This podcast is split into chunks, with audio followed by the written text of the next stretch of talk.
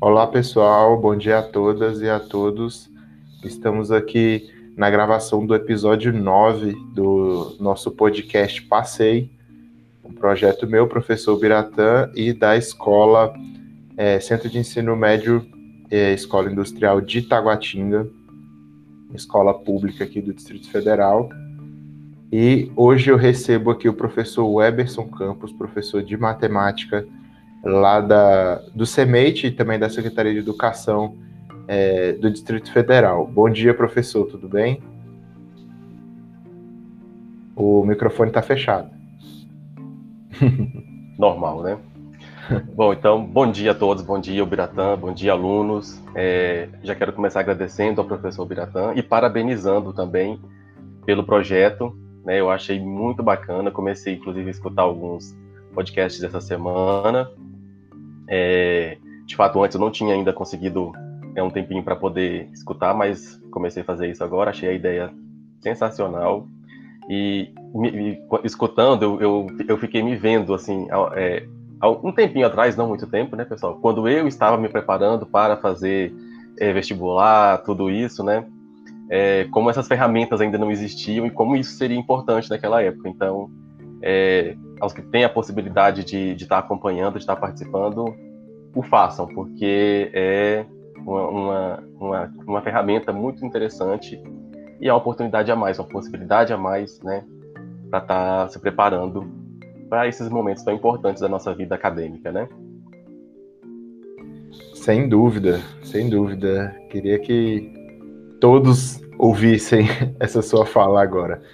É, hoje, o nosso objeto aqui de discussão vai ser também o trauma de muita gente, né? Vai ser o grande ou a grande dificuldade que, que as pessoas elencam no ensino médio, que é a matemática, né? A uhum. boa e velha matemática, boa e velha segura matemática.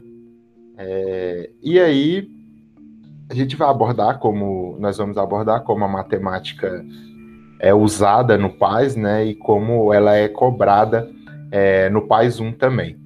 É, logo de cara, já aviso que eu sou que eu tenho um passado meio nefasto com a matemática. É, acho que ela nunca gostou de mim e vice-versa, apesar de eu ter um, um pouquinho de facilidade com números e conseguir fazer conta de cabeça, mas para por aí. É, inclusive, eu citei no, no episódio passado que tiveram dois conteúdos específicos é, que realmente me marcaram de uma maneira. E, eu, e, quando eu tô falando isso, eu não tô brincando, não. Foi, foi realmente. Acho que até, até que procurar um psicólogo para ver isso aí. Porque é PA e PG. Eu tenho verdadeira aversão a isso, nunca entrou na minha cabeça. eu sei que eu sei que para muita gente que entende o que é PAEPG é muito simples, ela tá exagerando, isso aí é uma bobagem, mas a gente sabe que cada pessoa tem dificuldade em uma área do conhecimento, né, professor? Não, eu, eu tava rindo aqui porque é justamente o conteúdo que eu tô ensinando agora. e aí eu falei, gente, realmente, é, isso aí acontece mesmo, né? É... Desculpa. Não, pode continuar, tudo bem. Não, PA e PG à distância, se presencial já era complicadíssimo, fico imaginando a distância, como é que funciona. é, toda essa adaptação aí está sendo realmente assim. A gente fica muito angustiado, né? Acho que nós, professores, estamos todos muito. A gente tenta fazer o melhor, mas a gente sabe que ainda tem alguns entraves, assim, que a gente sabe que alguma coisa ali ainda está faltando, né? Porque a gente está muito ainda assim preso, e aí eu acho que é uma coisa que a gente também é, é bom a gente refletir que a gente está muito preso também naquele modelo de, de, aula que é o aluno sentado escutando e o professor no quadro escrevendo, né? A gente tem muito essa tanto que quando você às vezes, muitas vezes quando você propõe um tipo de atividade diferente em sala ou até mesmo fora dela, muitos alunos não entendem aquele momento ali como uma aula, né? Porque eles também, né, aliás, os pais deles, os avós deles também, né? Então, a gente sabe que esse é um modelo que está muito impregnado. Então, qualquer coisa que a gente faça que fuja um pouquinho desse, desse, desse modelo, ele às vezes é, não é considerado como uma aula. E aí eu me recordo que há uns anos atrás, quando eu trabalhava ainda lá em Braslândia, é, eu trabalhava numa escola que era uma escola bem pequena, e as salas muito pequenas, muito abafadas, e aí né, chegava aquela época, assim, mês de agosto, setembro, aquele calor que a gente conhece maravilhoso aqui de Brasília, né? E aí eu ficava pensando, como que eu posso, como é que eu vou lidar, como é que eu vou fazer? São alunos ali do, dos anos finais, né?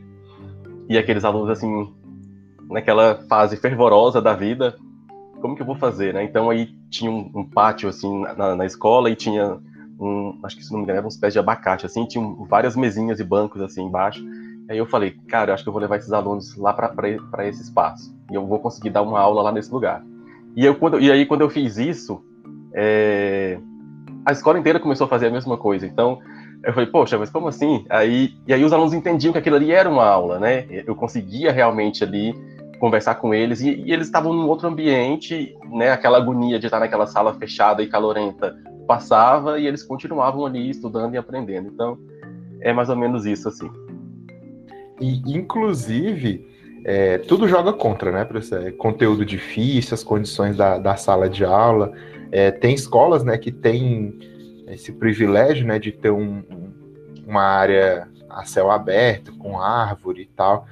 Infelizmente, tem escolas pequenas, né, que não tem isso e já fica muito restrito.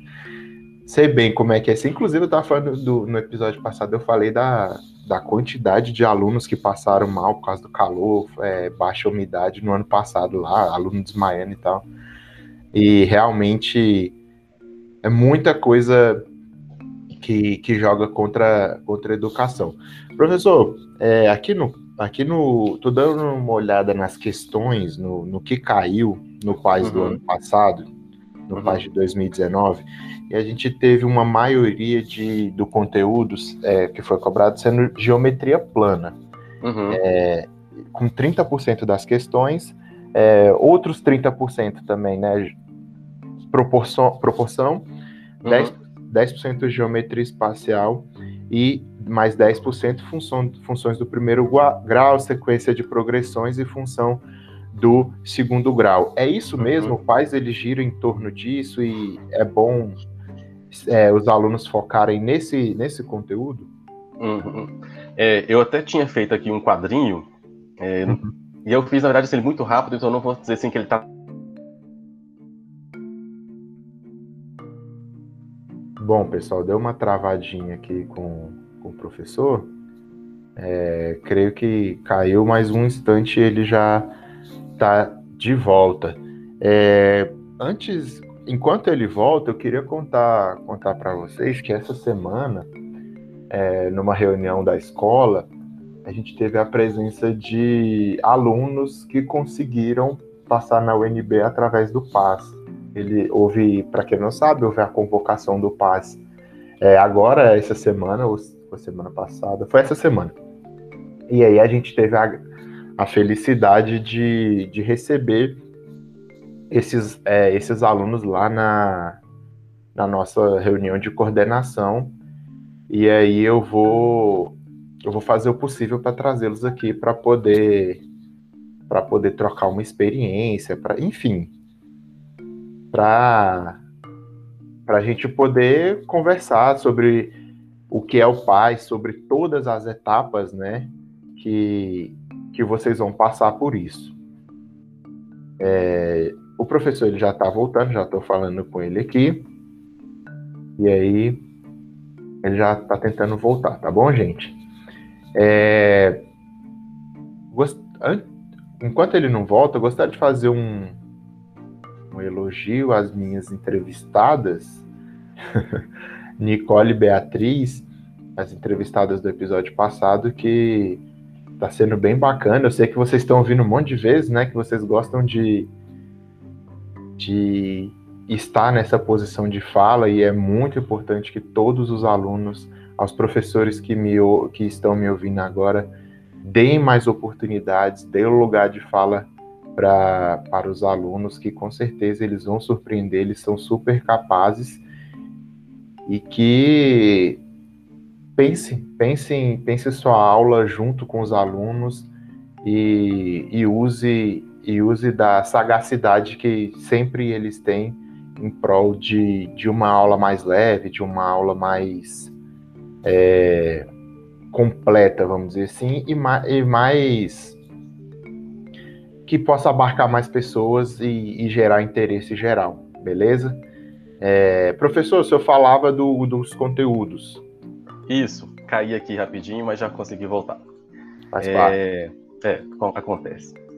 E aí eu fiz esse levantamento e eu consegui chegar até o ano de 2018. Então eu vou apresentar aqui para vocês rapidinho. Mas a gente pode falar, não tem problema, é só mesmo para quem está na sala e conseguir visualizar.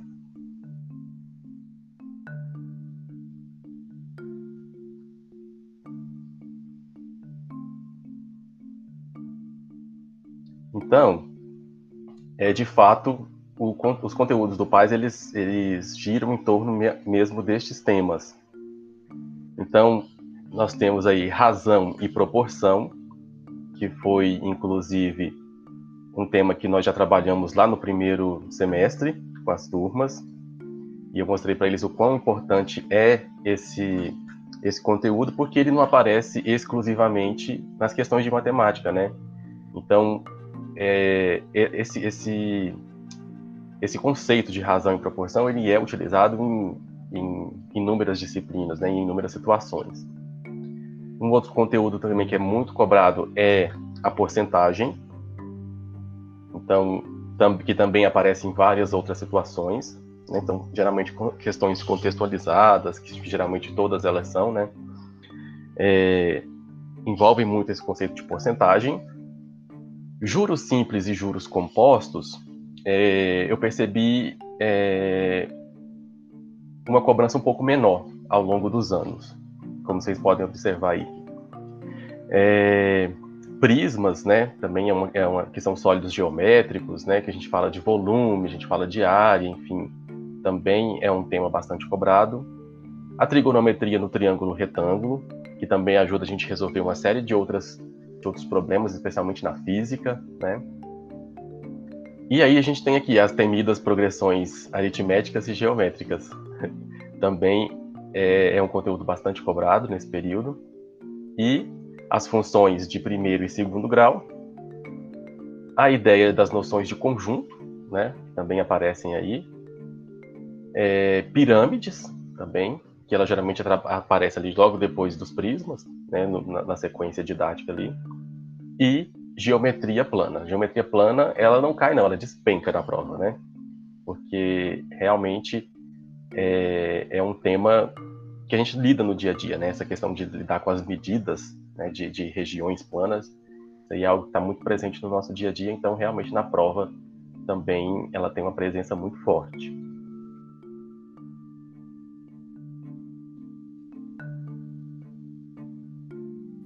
Inclusive, é, eu tava dando uma olhadinha nas provas passadas e, cara, assim, eu já falei aqui várias vezes que eu sou fã da prova do, do PAIS, do modelo que ela é feita. Eu acho sensacional.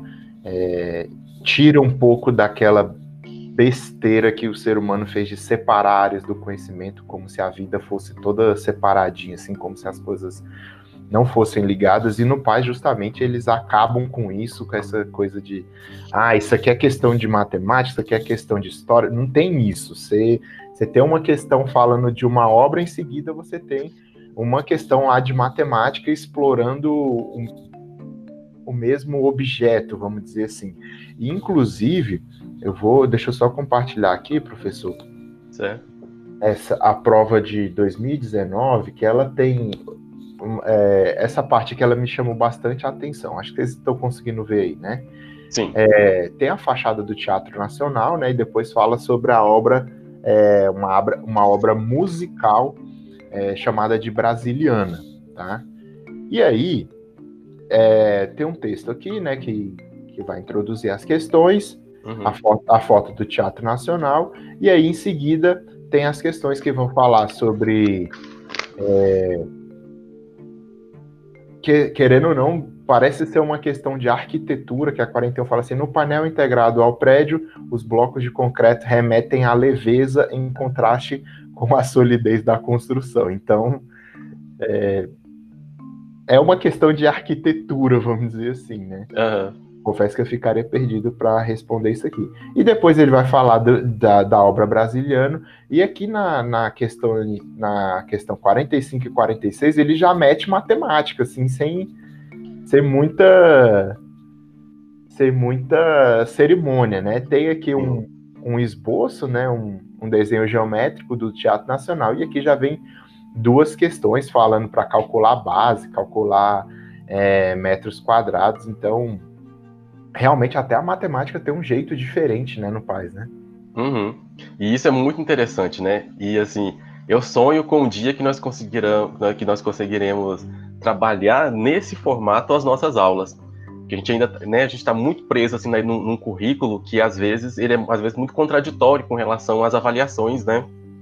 Então a gente trabalha de um jeito em sala porque a gente precisa dar conta de um conteúdo e às vezes fica meio perdido esse elo, essa conexão que a gente poderia muito estar fazendo ali junto com as outras disciplinas, mas que às vezes a gente é impedido por várias questões, especialmente o tempo, né? E, e, eu, e eu vejo assim essas questões do PAIS, quando eu vejo uma prova do PAIS assim, eu acho aquilo lindo, assim, falo, cara, eu queria muito conseguir fazer uma prova assim muito desse jeito, né? E, e assim, é, aos poucos a gente vai mudando. Eu vejo que isso já mudou muito e eu acho que essas mudanças elas são realmente assim é, demoradas, elas são lentas, né? E aí eu acho que daqui a um tempo a gente vai conseguir fazer isso, sim. Isso, e só para situar quem quem, quem tá nos ouvindo, né, não está não tá vendo, não está participando aqui ao vivo, a questão 45 ela fala, ela fala assim: o trapézio que forma a base da pirâmide tem altura superior a 80 metros. Tem o antes disso tem um, o desenho geométrico, né? E aí tem que fazer o cálculo em cima disso. E na 46 está falando assim: calcule em metros quadrados a soma das áreas das faces B e C, dividida é, o valor encontrado por 10. Após efetuar todos os cálculos solicitados, despreze para a marcação no caderno é, de resposta, pa parte fracionária do resultado obtido, caso exista. É, tudo bem, a gente consegue perceber uma linguagem que é típica né, da, da ciência, né, da matemática, uhum. é, mas realmente, como, como você falou, uma maneira totalmente diferente é, de ser abordado. Com certeza, é, esse, esse modelo, esse, esse jeito que o pai tem de fazer prova, ele acaba nos obrigando, nós do ensino médio, a trabalhar de uma maneira mais integrada, a trabalhar de uma maneira mais coesa, né, mais unida. Só que a gente tá tendo muita dificuldade com isso, né, professor? Sim, e especialmente nesse momento, né? É, eu estava, inclusive, comentando com outros colegas que também ensinam matemática sobre essa matriz, essa matriz que, que foi a matriz determinada pela secretaria que é a matriz específica para o ensino remoto emergencial, né? E ela está realmente assim um pouco descompassada em relação é, a essas avaliações, né? Que a gente está falando do PAIS aqui, mas a gente está falando de outras avaliações que esses alunos também vão estar tá fazendo, né? É, a gente, claro, está todo mundo ainda na dúvida, a gente não sabe quando elas vão acontecer, mas a gente sabe que elas vão acontecer, né? E, e aí essa é uma das dificuldades que a gente está observando nesse sentido é que os conteúdos eles estão assim, um pouco descompassados em relação a, a essas avaliações, né? Sem dúvida. E no final, tá, gente? É, eu vou, vou divulgar as notas de corte de medicina.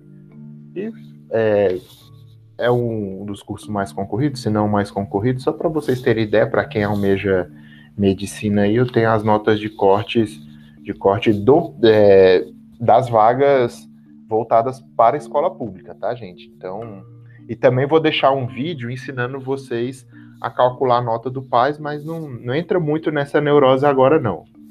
Foquem na prova, não se preocupa com nota agora, não. É, professor, desses, desses conteúdos que a gente, que a gente comentou, é, qual que o senhor vê que os alunos têm mais dificuldade, que, que seja relevante para o PAIS, claro, mas que os alunos têm dificuldade, que é uma coisa realmente é, bem complicada para eles para eles entenderem, que eles reclamam bastante. Uhum. Bom, eu penso assim que, como eu já tinha dito, a questão da razão e da proporção, ele é um, ele é um pensamento que ele está presente no nosso dia a dia em diversas áreas. Então, eu creio que esse é um tema que os alunos têm mais facilidade, justamente por essa proximidade com, com, com a realidade deles, né? Quando a gente começa a falar uh, os juros simples e juros compostos, como eu mostrei aí nessa tabelinha, que eles não estão, inclusive, assim, tão, não tão frequentes nessas questões, né? Também são temas muito comuns no dia a dia, né? Então, esses alunos, eles participam da vida econômica das suas famílias, então, de uma forma ou outra, ele já tem contato com esse universo da matemática financeira, né? Sabe que se fizer uma compra e essa compra for a prazo, provavelmente essa, prova vai, essa, essa compra vai ter um, um juro embutido, né? Então, esses conceitos eles são mais presentes no dia a dia dos alunos.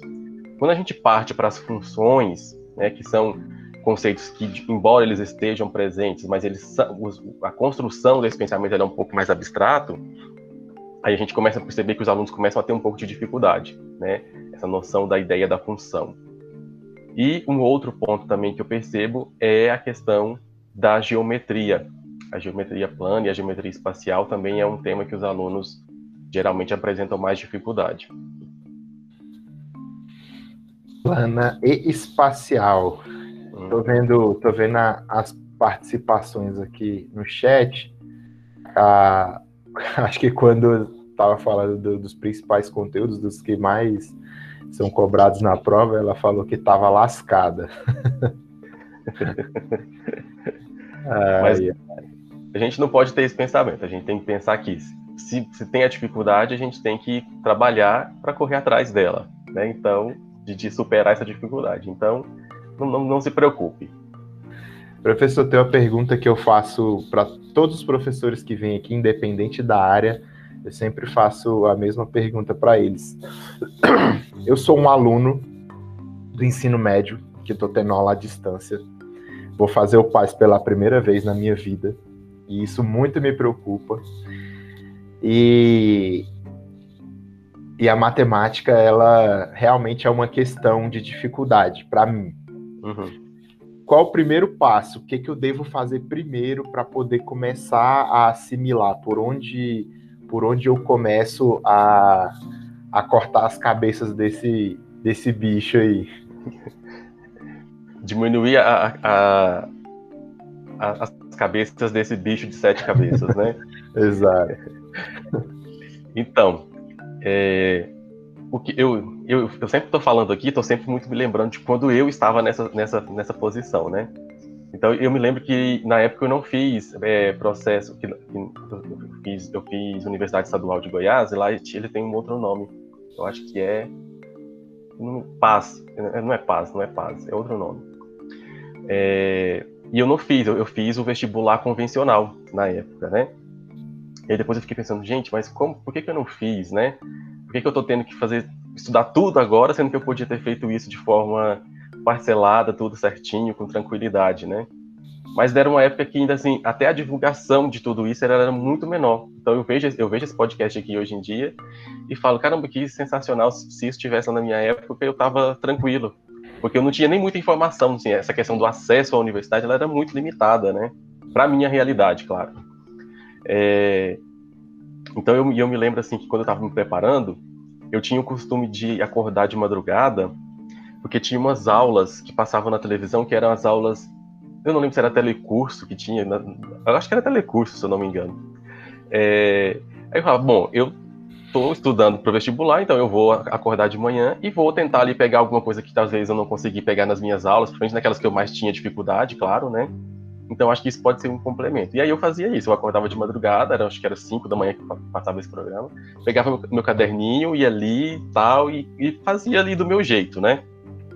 E, e, aí eu vejo então que os alunos hoje em dia eles têm mais ferramentas para isso. Então essa questão de ter o acesso à internet e a outras várias ferramentas já é um primeiro passo muito grande. Se ele souber fazer uso dessas ferramentas para o objetivo que ele tem, isso já é muito importante. E aí com relação à matemática, também é possível fazer isso. Por quê? Você tem ali, é, digamos assim, os conteúdos, eu não gosto muito de chamar de conteúdos, mas sei lá, áreas de conhecimento, é, que você sabe que elas podem, né, a, a, a, probabilidade delas aparecerem nessa prova é grande, né?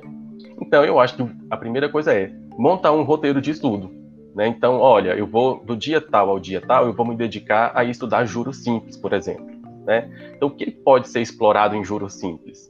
É, e aí a gente pode, a gente sabe que não dá para explorar muita coisa. Juro simples é juro simples, né? Então você tem ali uma formulazinha que vai te ajudar é, a resolver uma série de problemas, né? E aí você vai buscar ali problemas que você possa aplicar aquela fórmula e que você possa aplicar ela de diversas formas. Então, se ela tem ali, se ela é uma, se ela é uma, uma equação que apresenta quatro variáveis, isso significa que se você conhece três, você consegue encontrar a quarta. E aí, então, tentar buscar exercícios onde você possa encontrar cada uma dessas, né? exercícios que envolvam, por exemplo, é, que você precisa encontrar cada uma dessas variáveis. Né? Não adianta eu ficar, por exemplo, fazendo é, 20 exercícios onde eu tenho que calcular os juros, que isso vira uma coisa automática, você não precisa mais fazer isso. Né?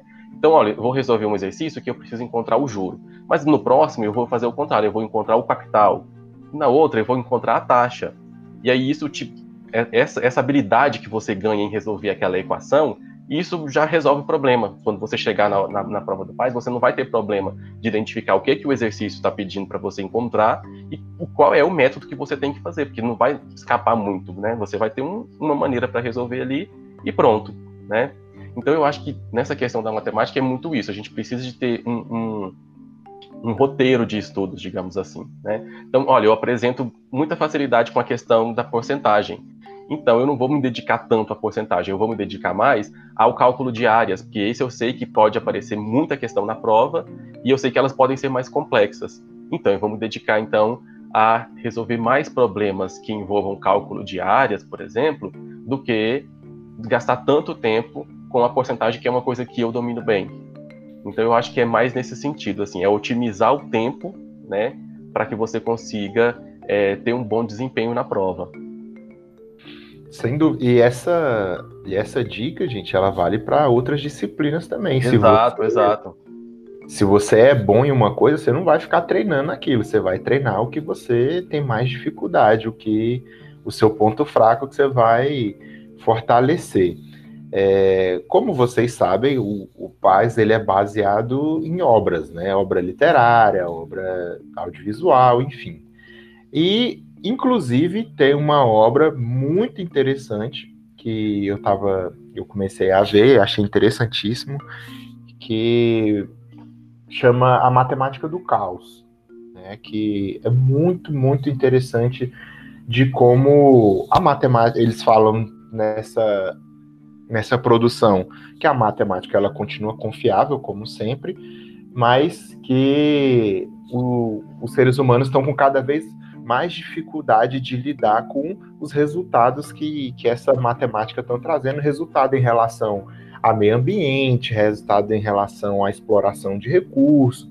Então, é, lembrando que todas as obras elas, elas estão né, na nossa sala de aula e eu vou criar um, um novo, um novo drive para que também alunos que não são do CEMEIT ou, e não, ou não são da Secretaria de Educação é, do Distrito Federal tenham acesso a esses materiais também. É, só, pra, só corrigindo, o nome do vídeo é um vídeo de uma hora, chama Alta Ansiedade, a Matemática do Caos. Interessantíssimo, muito legal mesmo. É, indico, viu, gente? Indico mesmo que é, mostra que o ser humano ele está despreparado, inclusive, para a matemática que ele criou. É... é, e é muito, é, nossa, é muito interessante. Eu não sei se o senhor já viu, professor, mas. Não, eu não cheguei a ver, eu vi falando, mas eu não, não consegui parar para ver ainda. Nossa, é interessantíssimo. Vai, você vai gostar que fala justamente desses resultados que a matemática traz e que é, o ser humano tem muita dificuldade de entender, assimilar e começar a trabalhar em cima, em cima desses resultados que eles estão tendo, até por causa daquela ideia de que tudo no planeta é infinito, né? E a gente sabe que isso não existe uhum. e sabe que as coisas estão se esgotando cada vez mais rápido.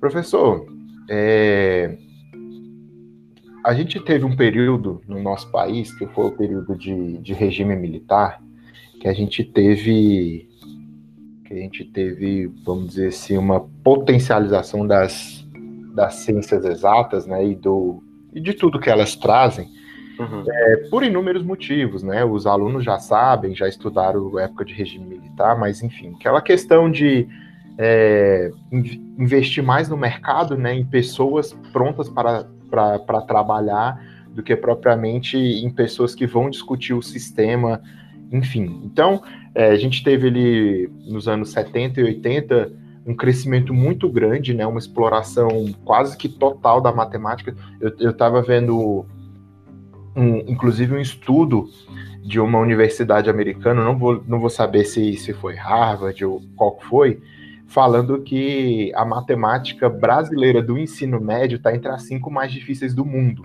né? a que mais tem esse, esse conteúdo. E a minha pergunta é justamente sobre isso. É, com essa com toda essa força que o governo que o governo militar deu para deu para a disciplina, né, tirando de outras e tornando a matemática protagonista na, na educação. Uhum. É, isso tem um lado ruim ou você só consegue ver coisas boas? É, é, legal mesmo ser o protagonista? É legal no dia do, da reunião de pais ser aquele que tem a fila gigante de pais para atender, enquanto você vê os outros professores lá só conversando entre eles? Como é que é isso? Agora, uma experiência pessoal, conta aí. Uhum. Tá, vou, vou fazer aqui um, professor gosta de fazer isso, gosta de fazer um, um contexto histórico, né? Sobre, uhum. porque eu, justamente porque eu, tô, eu faço parte de um grupo de pesquisa na UNB sobre educação matemática, e nós estamos produzindo um livro, e eu estou escrevendo um capítulo sobre esse desse livro, e aí é, eu estou falando justamente dessa questão de como é, historicamente tem sido formado o currículo de matemática no Brasil, né? E aí a gente tem assim, a gente tem dois marcos é, importantes no século XX, e aí eles podem falar assim, poxa, mas início do século XX, mas provavelmente isso atingiu os avós deles, né? Em alguns casos, é, pais, enfim. É, então a gente tem assim, nós tivemos lá no, no, início do século XX duas reformas educacionais que elas foram assim muito importantes. A primeira que é, que é a chamada reforma Francisco Campos e a segunda reforma Capanema, né? Uma foi nos anos acho que 30, 1931 e a outra em 1942. Então, a primeira, o que, que ela fez? A gente tem que pensar que naquele contexto do Brasil, a gente tinha uma, um acesso à educação, um acesso à escola, ele era muito limitado. Né? Então, assim, gente, o, o, Brasil não conseguia ofertar educação para toda a população. Isso era um fato. Né? Então, quem tinha mais acesso era ou quem estava nas grandes capitais, né, ou quem tinha mais dinheiro, enfim. Era essa situação e é assim que ela vem sendo, na verdade, ao longo da nossa história, né? E aí o que que acontece? Essa primeira reforma, ela trouxe uma visão um pouco mais ampliada do que, que era um currículo.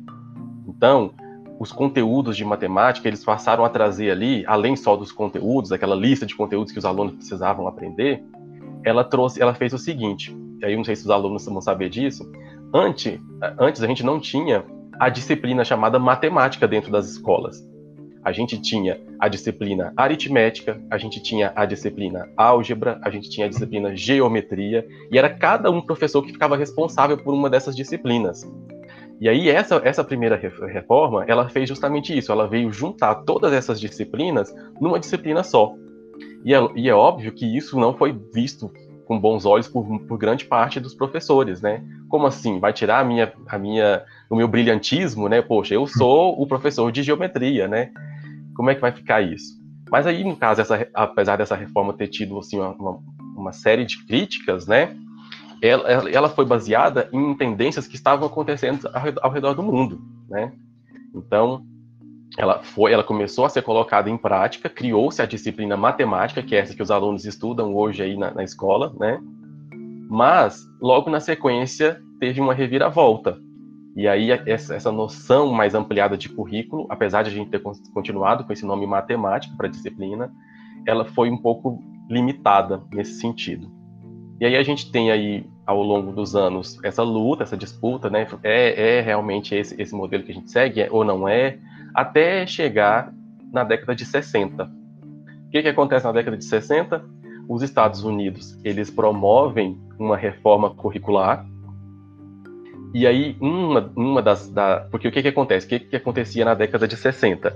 O Brasil, ó, desculpa, os Estados Unidos e Rússia entravam na Guerra Fria, né? Então, aquela disputa que eles tinham ali, e isso incentivava o quê? Cada um tinha que ser melhor do que o outro em todas as áreas. E aí, o que, que acontece? Justamente o fato da Rússia ter saído na frente, né, quando eles lançaram o Sputnik, isso foi um golpe muito duro para pro, os americanos, né? E eles viram, olha, tem alguma coisa errada, a gente não pode ficar para trás e a gente precisa pensar numa outra forma de ensinar. E aí eles promoveram então uma reforma no currículo deles e, obviamente, pensando que é, pensar em corrida espacial isso envolve a área muito forte a área de exatas, né? Então eles pegaram muito forte nessa questão do currículo de matemática. E eles fizeram uma reforma. E essa reforma, ela foi encabeçada, eles tinham um movimento em torno disso que foi conhecido como Movimento Matemática Moderna. E esse movimento, ele tinha justamente qual era o objetivo dele? Trazer aquele rigor da matemática avançada, né, das universidades, para as escolas de educação básica. E aí o que, que acontece? Isso foi um problema muito grande. Por quê? Porque eles fizeram isso baseados na, na, naquela, é, naquela rigidez, naquela formalidade que era trabalhada com a teoria de conjuntos e com a álgebra. Então, tudo que era, todos, todos os conteúdos da educação básica deveriam ser trabalhados sob essa perspectiva, dessa rigidez e formalidade que a álgebra e a teoria dos conjuntos tinham. E aí, quando isso chega no Brasil, isso foi um desastre total. Por quê? Trouxeram essa ideia de fora, né? E, e como é que isso foi introduzido no Brasil? Através dos livros didáticos. Então, chegou na, na, na escola com um livro, e aí o professor não sabia do que, que se tratava. Os professores não tiveram preparação para aquilo, né? E aí isso trouxe um, um, um desastre tremendo para essa época da, da educação matemática no Brasil. Por quê? Um, um, dos motivos, por exemplo, é que a geometria deveria ser trabalhada sob essa perspectiva, dessa formalidade. E os professores não tinham, eles não tinham preparação para isso. Então, o que, que aconteceu? Eles começaram a abandonar o ensino de geometria. Então, era aquela disciplina que ela, era, ela aparecia lá no final do livro didático, era aquela disciplina que quando chegava no final do ano, o professor, olha, não deu tempo de ver isso aqui, a gente não, não é muito importante. E aí houve quase que um, que um abandono mesmo do ensino de geometria no Brasil, entre as décadas de 60 e 70, né, que é justamente esse período que a gente começa com a ditadura militar. Só que é lógico que esses, esses resquícios, né, que essas coisas elas chegam da noite para o dia, mas para elas saírem elas demoram para caramba, né? E então esses resquícios do, da matemática moderna ele acabou é, ele acabou sendo observado durante muitos anos. Então até início da década de 80 ainda era possível encontrar muitos livros didáticos e muitas escolas que ainda trabalhavam sob essa perspectiva do movimento matemática moderna. E aí realmente, e aí o que, que acontece? Também durante o período da ditadura existia uma certa independência. Cada escola podia escolher a forma que ia trabalhar, suas propostas curriculares elas eram livres. E aí isso também é um problema muito grande, porque como é que você vai controlar isso dentro de um país tão grande como é o Brasil, com realidades tão distintas, né? Então, realmente, foi um período, assim, para o ensino de matemática que foi realmente muito complicado. E aí, entende-se, né, porque era um período de ditadura e, obviamente, alinhado muito com as ideias americanas, era meio que automática essa adoção desse modelo, né? Mas quando viram o desastre que foi, não, é, então assim, os ganhos que isso teve, que esse modelo teve durante a ditadura, eles não foram muito específicos, não. Aí, vocês achando que professor de matemática não sabe de história? sabe, sabe, sabe, muito. E realmente, né, uma época que tudo que os Estados Unidos fazia, o Brasil ia lá, corria e, e copiava sem nem muito pensar no, no contexto no contexto próprio. E é interessante essa questão de cada escola ter a sua autonomia para fazer o seu currículo. É, Gente, imagine, nos anos ali 70 e 80, é, vocês sabem que o Brasil é um país gigantesco, mas graças à velocidade dos, dos meios de transporte, ele a gente pode fazer uma figura de linguagem que ele está cada vez menor, ou seja, as distâncias estão cada vez mais curtas, estão cada vez mais rápidas.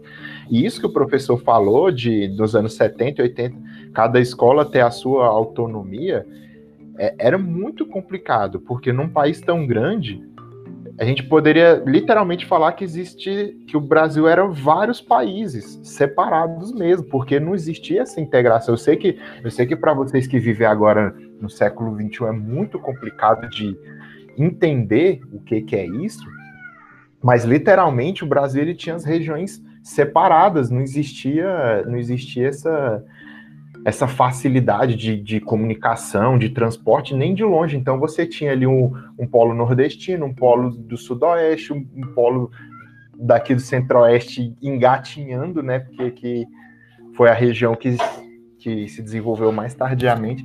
E isso é, isso é bem, bem interessante de, de analisar.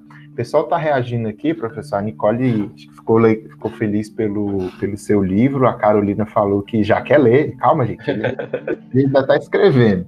Sem pressão. e, pô, eu também te parabenizo, professor, pelo livro. Muito, muito legal.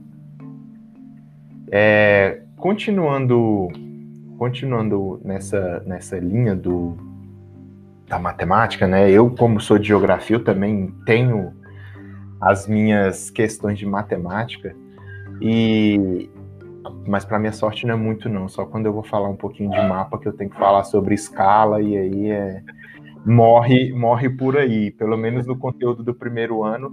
Claro, né, porcentagem demais, né, porque tem que falar de de proporções, enfim, uhum. de, de, vários, de vários e vários estudos. É, meninas, se vocês tiverem pergunta, fiquem, fiquem à vontade.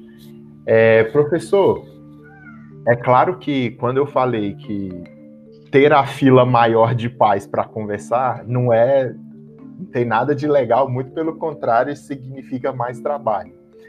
É, mas, querendo ou não, graças a todo esse contexto histórico que, que envolve a matemática, a gente também tem uma, uma, uma pressão muito grande por conta dos pais para aprender, né?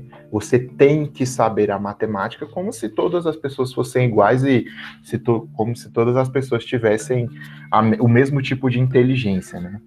É, vamos imaginar que tem algum pai nos ouvindo, né? Às vezes algum pai gostou do que das besteiras que eu ando falando aqui e um conselho assim para os pais de para tentar enxergar a matemática de uma maneira diferente, se é que se é que existe conselho para os pais, né? Cada um é cada um, mas o que, que o senhor podia falar para eles?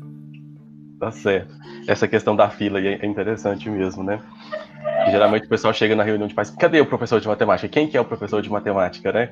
Matemática e português, né? É. E aí a gente tem que também pensar nisso, pessoal. E aí eu sei que essas meninas elas são muito espertas e elas sabem pensar criticamente. A gente tem que pensar muito também assim, que o que que acontece? A gente entrou, e aí vou voltar na história de novo, né?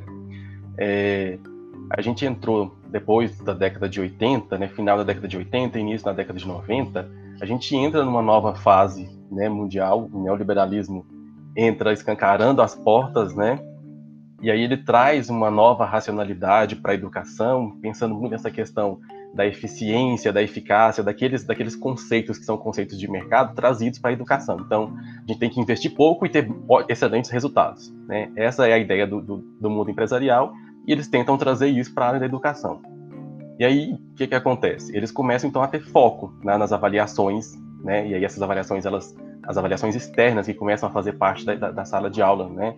Então a gente entra, começa a participar do SAEP, que é o Sistema Nacional de Avaliação da Educação Básica. A gente, né, o Brasil cria esse sistema lá em, em 1990 e vem ampliando e vem isso vem sendo cada vez mais divulgado, né?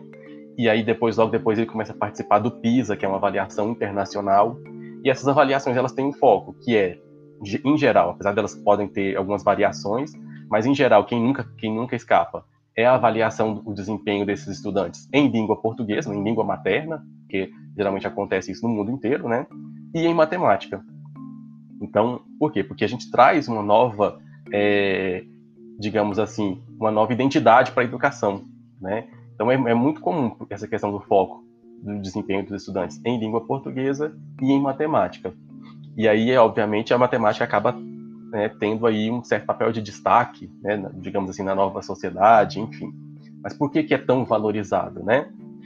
Bom, e aí eu, aí eu sempre eu sempre converso muito com os alunos assim: o que que adianta esse aluno é, saber o que que é um produto notável e não entender o processo, por exemplo, quando o caixa do, supermercado ou da padaria fala, não, me dá, você me dá uma nota de tanto e dá uma nota de tanto, que eu te devolvo tanto de troco. E a pessoa fica assim, hã? Que? O que está acontecendo? O que, que ela falou mesmo? Acho que eu acho que estou sendo enganada, acho que eu recebi o troco errado, né? Então eu acho que é um pouco disso também. Então a gente tem que ter essa noção do papel que a matemática exerce no nosso dia a dia, mas também não pode se distanciar daquilo que é a matemática formal, né? Que é a matemática que vai que vai ser cobrada nesses testes, porque a gente não tem como fugir. A gente sabe que esses testes estão aí, né? E que a gente, né, de fato, precisa ter um bom desempenho se a gente quer né, chegar em, em, outros lugares aí. Né? Então a gente vai encontrar é, é tipo aquele chefão de, de, fase de jogo, né? Vai chegar no momento do chefão de fase do jogo que é que as, pode ser para alguns a matemática, né? Então eu acho que é muito isso, assim, essa preocupação dos pais. Eu quero que meu aluno aprenda matemática, né?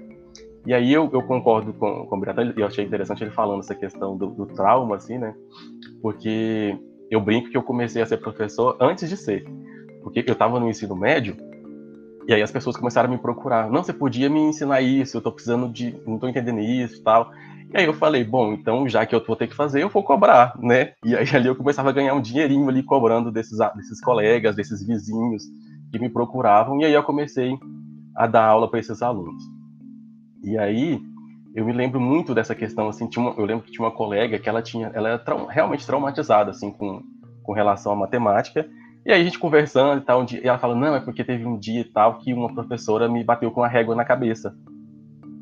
E aí eu falei, ah, então tá pronto, isso aí é terapia mesmo, porque realmente isso aí traumatiza qualquer um, né? um professor de matemática, dá com a régua na cabeça do aluno. Mas assim, eu tô falando isso de brincadeira, às vezes esse papel da régua, ele pode ser apresentado em, em outras situações na sala de aula, né? O aluno se sentir ignorado, se sentir ridicularizado né, na sala de aula por, por fazer uma pergunta, por ter uma dúvida, né? E isso pode acontecer, e isso pode travar mesmo. E não só com relação à matemática, isso em qualquer, qualquer conteúdo, qualquer área, né?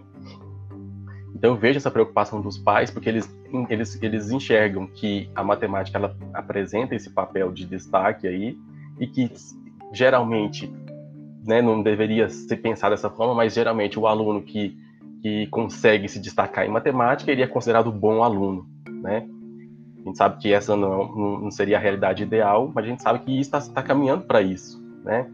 Está tá sendo direcionado para isso, né? E então eu vejo assim muito nesse sentido, assim, os alunos eles precisam entender que essa matemática que eles estudam na escola, ela está presente no dia a dia e eles precisam compreender de que forma essa matemática pode estar sendo é, aplicada no dia a dia. Né? E aí eu acho que as provas do PAIS, elas trazem muito isso, né? Você pegar uma questão, como você mostrou anteriormente, que está pegando ali a figura do teatro nacional, lógico que você tem ali toda uma história em, em, em torno daquela construção, ela está inspirada em, em construções, é, se não me engano, dos astecas, né, das pirâmides astecas, e o formato dela é um formato de um prisma, que é um, um dos prismas que a gente estuda. E então, tipo assim, você consegue dentro de uma, de uma imagem você consegue ali traçar todo um, um, um histórico do, do, conhecimento humano. Ali está envolvido a arquitetura, ali está tá envolvida a astronomia, ali está envolvida a matemática, ali está envolvida a geografia, a história, enfim. Então eu acho que é muito isso assim. Os alunos eles precisam estudar matemática muito com esse com esse com esse sentido de que eu não estou estudando aqui alguma coisa que parece que é, que é grego e que isso aqui nunca vai fazer parte da minha vida. Pelo contrário, é tentar encontrar nesse, nesse, nesses estudos, nesses conteúdos, conexões com a vida né, do dia a dia. Sem dúvida, e no mundo tão tecnológico, né, cada vez mais ela, a matemática vai se fazer presente. E eu queria fazer um apelo aos pais, tem aquela aquela famosa frase lá que todo, todos, toda mãe e pai fala para os filhos que é você não é todo mundo, né? Você não vai fazer isso, que você não é todo mundo. Então, pensem nisso também quando vocês forem cobrar determinada. Gente, eu estou falando de determinada disciplina, não estou falando postura estudantil, não é nada disso.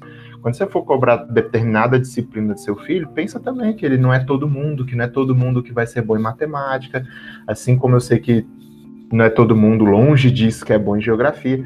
É, então, tentem nesse aspecto também ver o filho de vocês como um ser único, né? Como ser que tem a sua inteligência, com, no, igual no meu caso, minha inteligência é nenhuma para matemática, mas ela, eu, tenho, eu acho que eu tenho um pouquinho de inteligência para ciências humanas e, e eu sei que, que essa é a minha área e nem por isso eu vou ficar me martirizando, porque eu sei que cada pessoa tem a, o seu foco, né? E voltando. Mas... Eu vou, eu vou, discordar de você, Biratan. Claro. não, não, acredito, não, não, acredito que você não seja bom em matemática, porque é muito difícil dizer o que, que é ser bom e o que, que não é ser bom, né? E aí eu, eu sempre eu brinco porque, tipo assim, você passa quatro anos na faculdade de matemática e você pensa assim, bom, saindo daqui eu vou conseguir convencer qualquer aluno que ele vai ser um matemático na vida, né? É essa visão que a gente sai, a gente chega na escola e fala, poxa, peraí, a gente tá falando aqui com 30, 35 indivíduos que têm aspirações na vida totalmente diferentes, né? Então, se eu tenho aquele aluno que ele é, que ele é voltado para a área das artes, eu vou falar para ele, não, larga isso de mão e vai, vai virar engenheiro, vai virar arquiteto? Não, não é esse o meu papel ali. O meu papel é como que você pode enxergar matemática dentro das artes visuais, né? Ah, não, mas esse aluno aqui ele é da geografia. Opa, vamos falar então, vamos fazer um estudo crítico aqui sobre, sei lá, densidade demográfica e sei lá o que mais. Como é que você pode enxergar matemática aqui dentro, né? Então eu acho que isso é muito importante. Sem dúvida, e eu, eu acho que eu, inclusive me expressei mal, gente, não é para largar de jeito nenhum, tá? Muito pelo contrário, é para aceitar a dificuldade e trabalhar isso e continuar buscando, tá? Por favor, não largue, faça, assim, ah, não sou, isso aqui não é para mim, não vou mais fazer. Por favor, não façam isso, tá? É, e, e, voltando um pouquinho lá na questão do, de Guerra Fria, ó, vocês nem imaginavam que a Guerra Fria afetou, afet, continua afetando o que vocês estudam hoje, né? Então, é, eu queria indicar um filme que foi um dos melhores filmes que eu já assisti, que é interessantíssimo, vai falar de Guerra Fria, fala de racismo, fala de questões de gênero e fala muito de matemática, muito de física, que é o Estrelas Além do Tempo, que é um filme sensacional para de contar a história de mulheres que eram calculadoras, para quem não sabe, gente, eu também não sabia, só descobri depois do filme, calculadoras eram pessoas, não eram máquinas, né? Depois que elas se tornaram máquinas, mas existiam pessoas com o cargo de calculadora e eram e é uma e é uma história bem interessante que fala de mulheres negras que eram calculadoras lá nos anos 60 da NASA e ajudaram os Estados Unidos aí na corrida espacial. Muito, muito interessante excelente filme. Indico a todos que vocês assistem. Eu não posso colocar porque é lá na nossa sala de aula, por questão de direitos autorais, mas fica a indicação. Já viu esse filme, professor? Sim, eu acho que ele é um dos melhores filmes que eu assisti assim, nos últimos tempos. Eu, quando, quando eu vi o anúncio que ia ser, que ia ser produzido esse filme, eu falei, cara, isso vai ser muito bacana.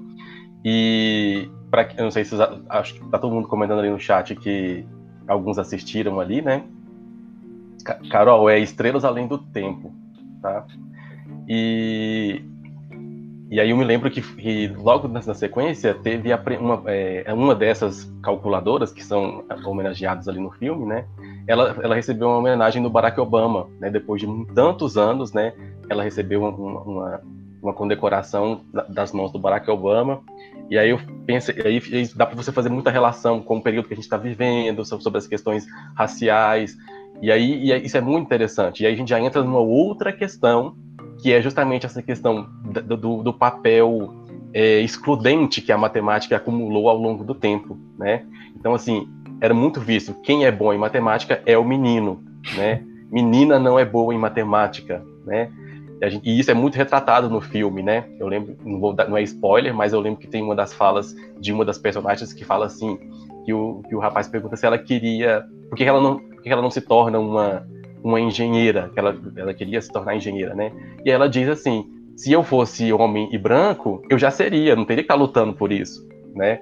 E aí a gente mostra que realmente o papel é, excludente que a matemática tem né, dentro da nossa sociedade. Cria-se esse, esse mito, né? De que quem é bom em matemática são os meninos, e, não, e, na verdade a gente sabe que isso é uma construção social que isso não tem nada a ver, né? Sem dúvida, sem dúvida mesmo. E, e também é, não só meninos, falam que asiáticos também, né? Meninos é... asiáticos, né? Que... Quem assistiu Todo Mundo Odeia o Cris vai entender que tem um episódio que tem, se tiver um asiático, ele, ele tem que ser bom em matemática, né? Inclusive, eu lembrei desse episódio que ele, ele conhece né, um asiático, aí o asiático fala, eu não sou bom em matemática, aí o Cris fala, eu não sou bom em basquete, né? Como tá impregnado essa, esses, esses, mitos, né? Exatamente. E, e é incrível como a gente gosta de rotular as coisas, rotular pessoas, né? Como se tivesse alguma ligação, local de nascimento, ou sei lá, alguma característica física com conhecimento, né? Que é um. Exatamente. E aí, ah. é, só para falar um pouquinho mais aqui, é, já existe um, um, movimento, não sei nem se, se o nome seria esse movimento, mas é, é, assim que eu entendo, que ele é chamado, nos Estados Unidos, ele é chamado de STEM, que é S-T-E-M, que é Science, Technology, Engineering and Mathematics, que é ciências, tecnologia, engenharia e matemática.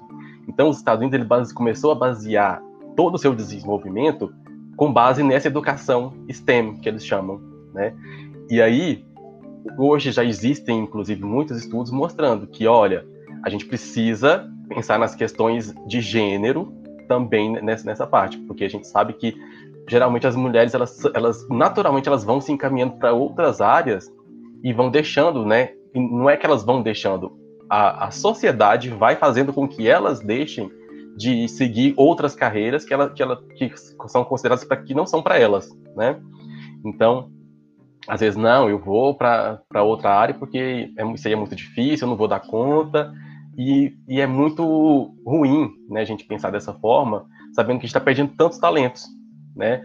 Não que ela não vá ser uma boa profissional naquela outra área, mas isso não pode ser um fator limitante, né? A gente tem que, tem que ter essa noção. A matemática ela não pode ser um fator condicionante da sua vida, né?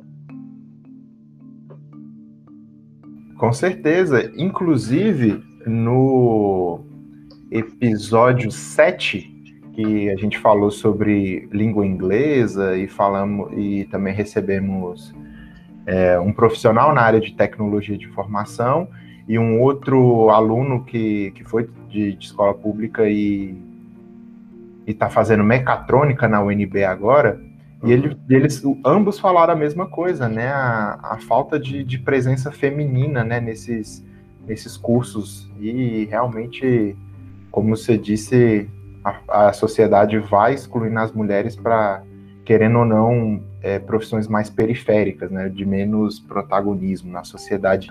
Infelizmente, mas isso aí está mudando e não tem como. Nós temos a força, elas têm a inteligência e é questão de tempo para o, é. jogo, o jogo virar.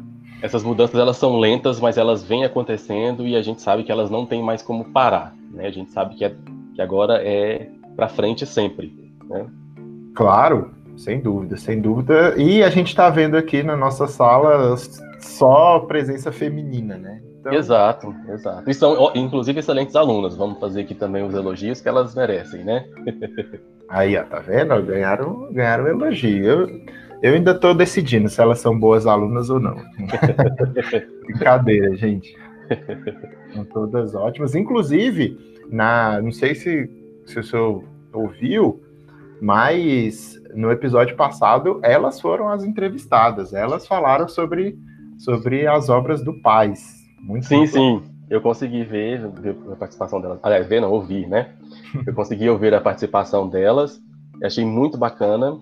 E só o fato delas estarem aqui participando disso já mostra, né, que elas estão realmente é, dedicadas e que, que almejam, né, é, chegar aí em outros lugares e isso é muito importante. Essa força de vontade ela já é o primeiro passo para tudo, para qualquer dificuldade, seja ela na matemática, na física, na química, na geografia, porque também tem gente que tem dificuldade na geografia, né, professor? Oh. e é assim. Eu sei que vocês estão sentindo falta, tá, gente? Mas a gente ainda vai falar de geografia e história aqui no, no nosso podcast, tá? Não sou eu por falar de geografia, mas vou com certeza encontrar alguém capacitado para falar de geografia para vocês. E é religioso, viu, professor? Todo sábado elas estão aqui comigo. Todo sábado, sem falta. Elas essas meninas são demais, essas meninas são demais. Meu, meu as... muito obrigado. São as nossas atuais estrelas além do tempo. Sem dúvida, sem dúvida mesmo. É, parabéns, meninas. É, professor, vamos voltar um pouquinho aqui para o Paz. Certo. É, eu queria. Gente, é, eu, eu, separei aqui a sinopse do, do vídeo, a Alta Ansiedade, a Matemática do Caos. É, ele é de 2008 e é, quando a gente falou, é, acabou passando batido, eu não, não li essa sinopse. Mas é rapidinho. É um documentário que analisa os desenvolvimentos da matemática ao longo dos últimos 40 anos. Claro que é um, é um documentário estadunidense, tá, gente? Então vai ter uma, uma visão da matemática, de como a matemática foi trabalhada nos Estados Unidos, mas querendo ou não, como o professor já disse, é, reverberou de maneira muito forte aqui no Brasil, né? Então, é documentário que analisa o desenvolvimento ao longo dos últimos 40 anos, é, mudaram, que mudou completamente a compreensão da natureza fundamental do mundo em que nós vivemos. Então, querendo ou não, ele é um, ele é um documentário que fala de matemática, mas ao mesmo tempo fala de filosofia de uma maneira muito, muito forte. É, e fala que e segue falando ao expor sua aplicação no aprofundamento da investigação da economia e do clima, por exemplo. O filme examina a matemática da incerteza que temos sido re relutantes em enfrentar e perguntar e, e, e, pergunta se mesmo agora preferimos enterrar a cabeça na areia em vez é, de enfrentar as verdades duras. Então, vai, como eu já disse, vai falar aí da dificuldade dos seres humanos em lidar com os resultados que a matemática está trazendo nesse século XXI em relação ao nosso planeta, né? Uhum. É, pode falar, eu, professor. Eu, eu não assisti ainda esse documentário, provavelmente devo fazer isso nos próximos dias, é, mas só pelo, pelo, pela sinopse aí eu já consigo entender qual, qual é a intenção.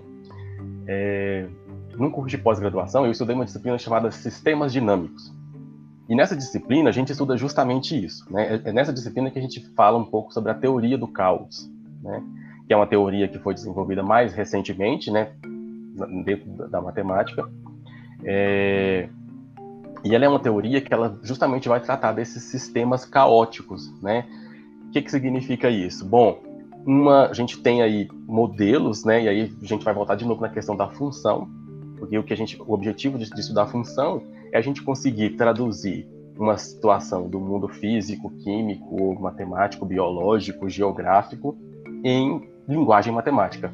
Né? Então, se eu consigo modelar aquele problema, aquela situação, num formato de uma função, eu tenho ali uma ferramenta gigante que eu posso lançar a mão aí de diversos conhecimentos para tratar daquele problema utilizando esse modelo matemático que foi construído. Né?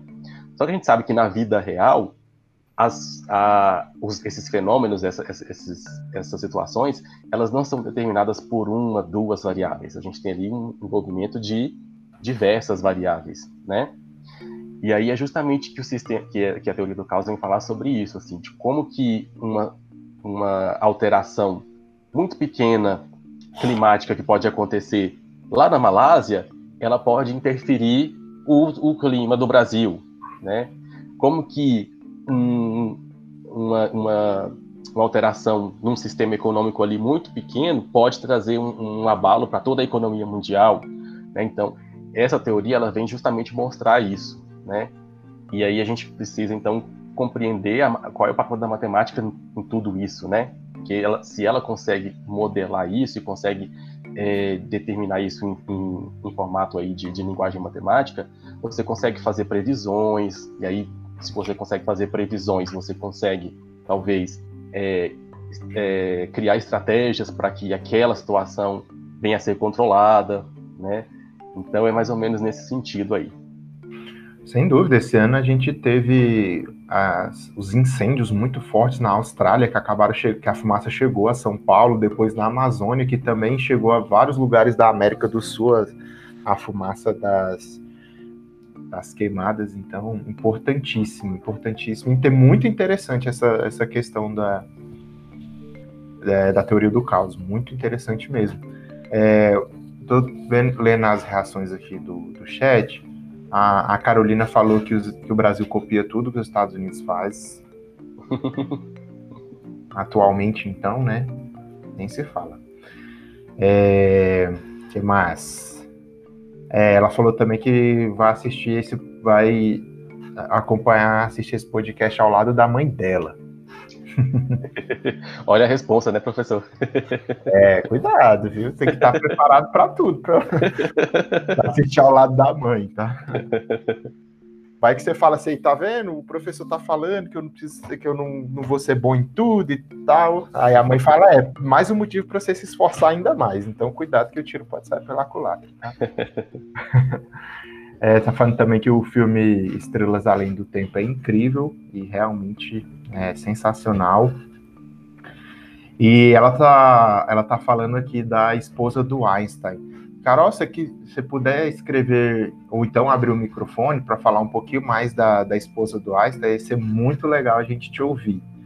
É, ah, tá. Ela escreve mais embaixo depois que ela fazia as pesquisas junto com ele e foi apagada da história. Bem, bem típico isso, né? Ah, isso acontece, né? Muito frequentemente na história, né? E não só nas áreas das exatas, tá? Exist, existiam épocas, por exemplo, que mulheres vistas como artistas era impossível. Então, elas assinavam com outros nomes, elas né, se passavam por homens para poder ter, ter os seus trabalhos reconhecidos também. Então, não era uma coisa exclusiva só da área das exatas, não.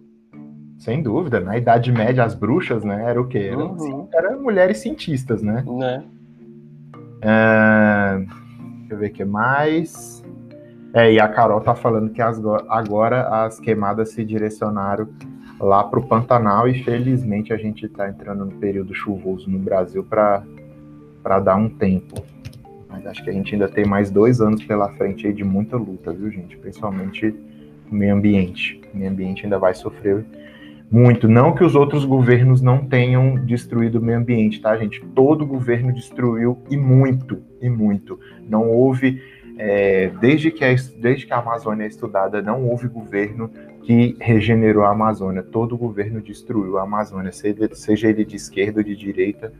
É, o, um, a diferença é que um teve um pouquinho mais de atenção, destruiu um pouco menos do que o outro. Só isso, tá? Então, Exato é... O, problema, o problema atual é que o, a gente tem a questão do negacionismo, né? De dizer que uma floresta não vai pegar fogo porque ela é úmida, né? Então aí a gente chega num outro patamar da, da destruição, né? É. E da inteligência também. Né? É. Enfim. é, eu tento não politizar a nossa discussão, professor, mas sempre fica muito difícil, porque realmente... Essa questão da neutralidade, ela não, tem, ela não existe, né? E nem deve. Nem, nem deve. deve. É, então, é muito interessante, viu, Carolina, essa, essa questão essa questão que você falou da esposa do Einstein, muito interessante mesmo. E quantos e quantos outros outras personalidades aí que, que ficaram famosas, que com certeza é, não tinha uma mulher mais inteligente, mais capaz aí por trás fazendo as coisas, né? Não estou falando que era o caso do Einstein, tá, gente? Mas também não estou falando que não pode ser. Na química também, né, nós temos a Marie Curie, que foi uma das, das, das cientistas que descobriu a questão da radioatividade, né? E, e ela demorou também para ser reconhecida, né? Os trabalhos dela. Sem dúvida. Inclusive no é, tem um, um, documentário, um documentário não, perdão, tem uma, sé uma série da Netflix, ela não é muito fidedigna à história, não, mas vamos dizer que ela é uns 70% fidedigna, que chama Chernobyl, que aí fala da importância que ela teve, né, para descobrir, eu acho que eu não estou confundindo, acho que é a mesma, acho que é a Marie mesmo, uhum. que que ela teve, a importância que ela teve lá para resolver a, quando houve o, o desastre lá na, na, usina nuclear em 86 em, em Chernobyl. Então, mais uma, uma série que eu indico muito, acho que a, a presença dela, apesar de não ser é, de protagonismo igual dos outros, é você vê que é ela que resolve tudo, só para variar. Uhum. Professor, a gente está se encaminhando aí para nossa fase derradeira. É, a Carolina está falando aqui da pesquisa da Mileva Marik Einstein, é o nome dela, tá? Depois eu vou pesquisar, tá, Carolina? Muito obrigado pela indicação. E quem quiser pesquisar, gente, a esposa, ou, ou a, a, a, que foi, a mulher que foi esposa do Einstein, é, chama Mileva Marit, é, com C no final, né? E é, Mileva Marit Einstein. Então, pesquisem aí. Professor, é, o senhor tem alguma indicação para dar de filme, de livro, de, de algo que você acha interessante para os alunos ou eu te peguei de surpresa? Ah, acho que pegou um pouquinho de surpresa, mas vou, vou falar também. Vou falar algumas, algumas é, indicações, não sei se vão estar relacionadas diretamente ao PAS, né? Mas que pode ser também assim uma forma de o aluno é, entender e enxergar a matemática é, muito mais ampla do que ela é. Né? É... Tem um livro chamado. É... Deixa, eu, deixa eu pesquisar aqui só para eu falar certinho o nome. Mas ele é um livro que vem falar a respeito é, de como a matemática está tão presente, não só a matemática, mas as ciências exatas de uma forma geral, é, dentro do, do, do, desenho dos Simpsons, que é um desenho que eu gosto muito, é uma série que eu gosto muito. É, e aí eu sempre ficava assim, gente, como é que eles conseguem, né, escrever... É, claro, claro que tem toda uma equipe de produção, de pesquisa ali em torno da série, mas assim, muita propriedade no que eles colocavam ali, né? E aí eu encontrei esse livro, ele se chama Os Segredos Matemáticos dos Simpsons. E aí eles vão mostrar ali que tem uma série de roteiristas que fazem parte da produção do, do, dos Simpsons, que são é, pessoas que são formadas na, nas áreas das exatas. Então você tem engenheiros, você tem, se não me engano, até físicos mesmo, que são pessoas que estão ali envolvidas na produção né, da, da, da série e que por isso trazem temas relacionados à, à, área das ciências exatas tão frequentemente no, no, na série. É um livro interessante, gostei muito dele. É... Um outro filme também que eu, que eu acho interessante é, é o filme Uma Mente Brilhante. Né? É um filme também muito bacana que trata sobre esse tema. É, vem falar a respeito. É, como chama? Deixa eu, deixa eu lembrar aqui o nome da. John Nash. John Nash. John Nash foi um, um matemático brilhante é, que, que, fez descobertas é, muito importantes para a área e que teve que tinha né, como fundo ali a história dele tinha a questão da de doenças mentais, né? Então como que isso teve presente na vida dele, como que isso foi determinante, né? Ele acabou recebendo é, é, um prêmio Nobel depois, mas aí conta essa história dele ali de uma forma bastante interessante. Também é um, é um filme muito bom. É, não sei se no momento agora eu tô lembrando de mais algum, mas até o finalzinho, se eu lembrar de mais algum, eu, eu, eu peço para falar aqui, tá? Show! Então, é, fica aí a indicação do professor. É, professor, eu queria te agradecer, foi muito legal, é, foi uma conversa que passou rápido, né? Uma conversa muito interessante, espero que tenha ajudado o, quem nos ouve aí um pouquinho na questão da matemática. E para quem está sentindo falta, gente, de, da gente falar é, de uma maneira mais profunda sobre cada área do conhecimento, sobre cada conteúdo, é, lembrar vocês que essa não é a proposta do, do podcast. A nossa proposta é que vocês é, consigam enxergar o, o paz de uma maneira mais abrangente, de um, é, tirando um pouquinho daquela visão de cada matéria é uma matéria é, e eu tenho que tratar elas de maneiras separadas. A ideia do podcast é que vocês tenham uma visão ampla de tudo, porque é o que o Paz cobra. O Paz ele não vai te cobrar é, as coisas separadinhas. É claro que é necessário estudar, é claro que é necessário fazer exercício, como o professor já falou, é, ter o roteiro de estudo, isso é claro, mas a gente não, não faz esse tipo de prática aqui no podcast, até para não ficar maçante para quem para quem está ouvindo. Beleza? E muito obrigado, professor. Muito obrigado de novo, foi muito legal. Bom, eu que tenho que agradecer, o Biratã, e de novo te parabenizar por esse projeto lindo, né? Eu achei sensacional. Parabenizar a, as alunas que estão participando, os alunos que estão participando também. É, concordo que tem que ser divulgado mais isso, né? E aí, de novo, reafirmo que, a, que, a, que essa questão de você falar sobre o tema, né, de uma forma geral e mais ampla, porque o PAS é isso, ele é uma prova que vem ali para falar assim, olha, esse aluno, ele está entendendo que o mundo hoje está totalmente conectado, está tudo muito interligado e que a prova ela não pode ser feita mais assim. Essa aqui é a parte da prova de matemática, essa aqui é a parte da prova de geografia. Não, essas coisas elas, elas estão interligadas, elas não têm por que estarem separadas. Né? Então, parabéns de novo por, por esse projeto. É, se numa próxima oportunidade também eu puder voltar, já me coloco aqui à disposição também para participar. E é isso sucesso para o pessoal que está estudando, que está se preparando para o PAS, mesmo nesse, nesse período que a gente está vivendo aí de tanta incerteza, né? A gente não sabe como as coisas vão funcionar, mas para quem, mas quem está se preparando, já está na frente, né? Para quem continua se preparando, já está na frente. Então isso já é um ponto muito positivo.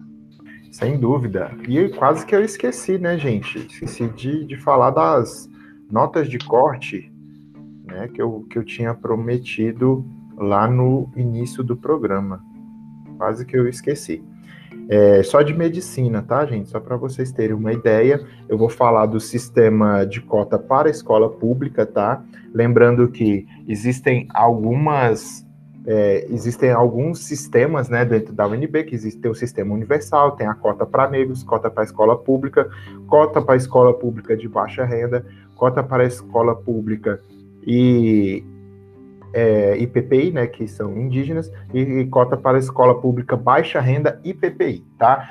Eu vou colocar um vídeo lá no nosso lá no nosso na nossa sala de aula, no nosso material, é um vídeo muito interessante que ele vai explicar cada cada cada coisa, cada vertente dessa daí do paz, tá bom? Então para vocês é, entenderem do que, que se trata, onde você vai se encaixar, que isso é importante já para você, é, já para ter em mente. Então, eu vou falar é, da cota para a escola pública, e porque é uma coisa mais geral, né, que todos que são de escola pública vão é, poder participar. E eu vou ter um com vocês também explicando cada questão dessa que é, dessas burocracias que envolvem o pai para vocês entenderem direitinho. A gente vai ter também é, o dia que nós vamos fazer as nossas inscrições do PAIS, as nossas não, porque eu não posso, mas as nossas inscrições do PAIS aqui ao vivo, então é, vou marcar com vocês e nós vamos fazer as inscrições do PAIS aqui ao vivo assim que elas, que elas forem liberadas, claro, né?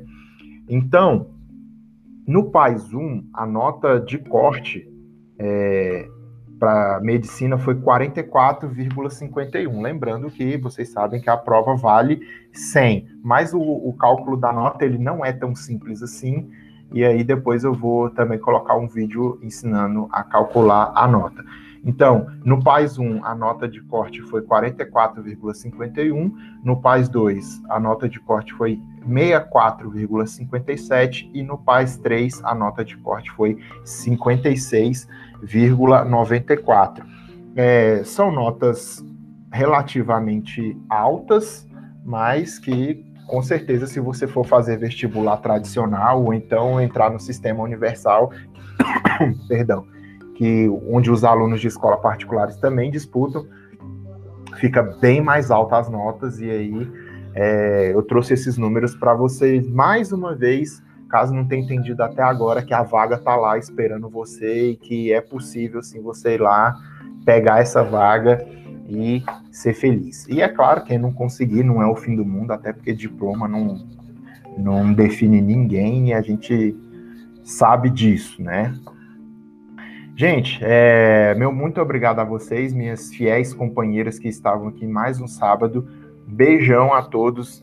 É, professor Eberson, foi ótimo. Mais uma vez, muito obrigado. Obrigado por atender prontamente o meu pedido. E com certeza é, vamos repetir a dose. Brigadão. Gente, é, nós vamos ficando por aqui. Semana que vem tem episódio 10. É, espero que eu consiga trazer os alunos lá do CEMEIT. E, por favor, você que não é do CEMEIT, não se sinta mal. A gente usa o CEMEIT aqui mesmo só como referência, mas o nosso objetivo aqui é que todos os alunos é, que se interessem pelo PAS, óbvio, consiga esse tão sonhado ingresso à universidade pública, seja aqui no DF, seja aqui em outro lugar do Brasil, beleza? Beijo a todos, até semana que vem no episódio 10. Tchau, gente, brigadão, e é isso. Tchau, tchau.